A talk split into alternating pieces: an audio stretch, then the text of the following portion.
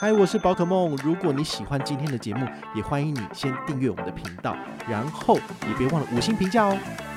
今天的主题是富邦证券超恐怖手续费来了，比台新、永丰金、星光更低的折扣数诶。嗨，我是宝可梦，欢迎回到宝可梦卡好。今天呢，来聊聊就是富邦证券哦。富邦证券，我前一阵子收到他的一封信。这个也是蛮微妙的，我觉得他们现在是不约而同都是在做手续费折扣下杀这件事情嘛。因为我们呃前两天才跟大家分享过台新证券，好，它的目前最新的手续费折扣是，你只要是 Richard 的用户，然后从 Richard 的 APP 里面做证券开户，你可以拿到每个月五百万以内两折的折扣，超过五百万是二八折，好，这其实已经是。把星光证券打得落花流水了，哎，想想我真的是觉得不知道说什么，因为星光证券跟我的关系蛮好的，就是他们呃会跟我合作，哦，不过最近已经没有什么合作了啦。那它的折扣数其实被其他券商打过去，我也是觉得有点可怜这样。没关系，我觉得这个市场上的竞争当然是自由的哈。虽然说那个证管会要求，就是所有的券商都不可以跟大家讲折扣数，就是你都是瞎子摸象，哦，所以你根本就不会去知道，就是市场上没有这种。直接公开来让你知道是各家券商手续费，就唯一有的就是这些布洛克帮你做整理，那你可能会比较知道，不然你要一个一个打电话去问，哦，这都是不能够讲的。哦，那我收到这封信，我其实真的很纳闷，就是怎么可能有这个好康？这好康是多少？就是一八折，你看又比台新证券更低了，怎么可能会有这种事呢？所以这东西就是你一定要摊开来在阳光下面啊，让所有的券商都看到，这样。人家才肯就是诶、再让更多利，那消费者才有更多的好康可以捞啊！不然你是说，我我已经做过一个比喻了，就是如果一家银行推信用卡回馈，那他说我们这个是杀手级的刷卡回馈哦，然后请打电话问我们的客服。我想说谁要办你的卡？如果你连刷卡回馈率这种数字都不能够提出来讲，那这样子的话，到底到底谁要办你的卡，对不对？那一样的道理就是来到证券一样。你看这个证券上，我已经讲过千百遍了，就是这就是他们的命根子，你死都不能够去砍它，对不对？元大证券、凯基证券就是死都六折，对不对？为什么？因为他就一定是这几家券商在在跟那些政府高官的欧拉欧 K，然后就讲说，你不要让其他的那些小券商去那边去搞折扣战，你搞这些折扣战，我们这些老券商我们都赚不了钱，我们就是要靠这些证券折扣数，要收这个手续费来来来养家活口啊。就想也是知道是这样子嘛，所以说他们就是刻意的去打压，所以很多一些比较有心的券商，我们不敢说其他推出高回馈都小券商。你看，新光证券其实没有很小，对，它其实也算是呃蛮蛮多人在使用的。那再来富邦证券小吗？一八折不小吧？台新证券也不小啊。那国泰综合证券呢？它其实透过 COCO 然后来捞这个开户数，他们的证券开户数已经是数一数二大的。所以这些其实都不算是小的券商，可是问题是他们一样都不能够在网页上面去跟大家讲它的折扣数。那在这种情况之下，我们消费者的权益到底是谁顾啊？永远都是这些券商大佬在那边就是画 K 画的嘛，这是我很讨厌的一点。可是没有办法，就是除非我们有更多人愿意做这个民意的展现，不然的话，这种既得利益者的利益就是没有人可以撼动得了的。就算我想，呃，很开心的大而无畏的跟大家讲这个折扣数，那最后一定会被打压下来啊，对不对？那一堆人就打电话，或者是到证管会去检举说啊，宝可梦在乱讲了，台新证券两折可以讲吗？星光证券二八折可以讲吗？永丰金证券二折可以讲吗？都不可以讲。所以后来怎样？这些券商就会啊、很可怜，就是说，宝可梦你可以把那个证券折扣数给下掉嘛，就不要讲嘛。我想说这是怎样？就是什么都不能讲。对啊，那这样子大家是怎样看个雕吗？那都不要看好了，所有的证券折扣数全部都把马赛克都不用看了。对啊，你就是你如果想要买股票，你就是随便一家券商随便开户就好，这样还有竞争性可言嘛？想一想，在美国他们的证券交易他们是零手续费，好不好？他们要赚什么？其实是赚点差，好，就是你的买进跟收入之间的报价有延迟，或者是他卖给你的时候就是你及时交易，但是你就买到比较贵。它中间收取的是有点类似像点差这样子的交易手续费，对，好，它是已经内含在它的报价里面了。但台湾不是这样子，台湾是即时报价，但是它的手续费就是要另外算，所以这是没办法的事情。好，那回到今天的主题，哈，富邦证券。好，其实我跟富邦证券没有合作，哦，顶多就是有一次两年前吧，就是他之前有一个 MGN 推荐活动，那推荐一个人就多一次抽奖机会，抽什么？抽那时候最新的 iPhone。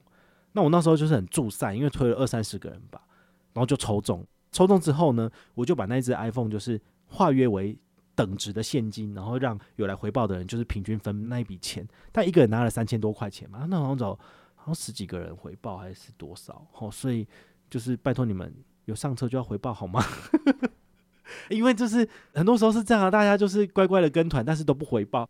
我我怎么做到资料？我只能够从那些有认真回报的人，就是把那个钱分给他们，然后就说还蛮多的诶，对啊，就有点微妙。但后来在做揪团开户的时候，第二波就超猛，一堆人上车，但之后就慢慢就没了。为什么？因为他的证券开户给推荐人一次就是一百左右，不是一百小七商品券，就是一百某某币。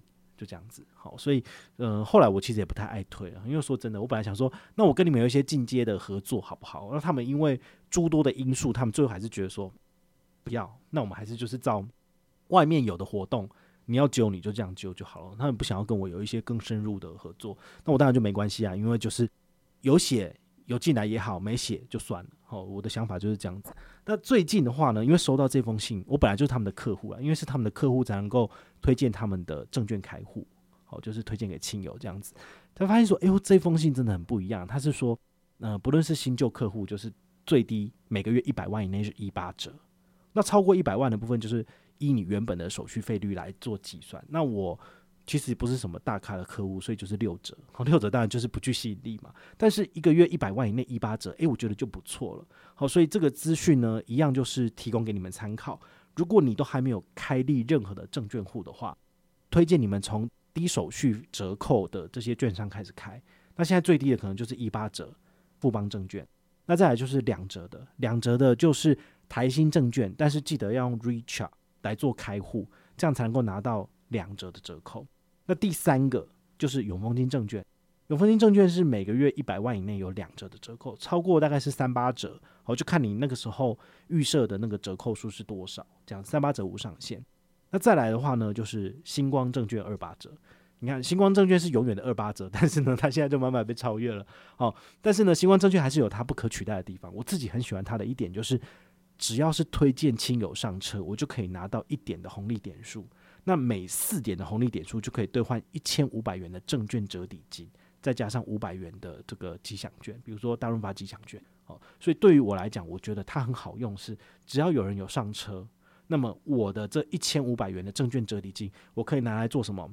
定额不定期的扣款，我的手续费都是折光光，然后还有定期定额，我的扣款也是折光光。好，所以对于我来讲，如果我要做当冲，其实我可以比大家省更多钱。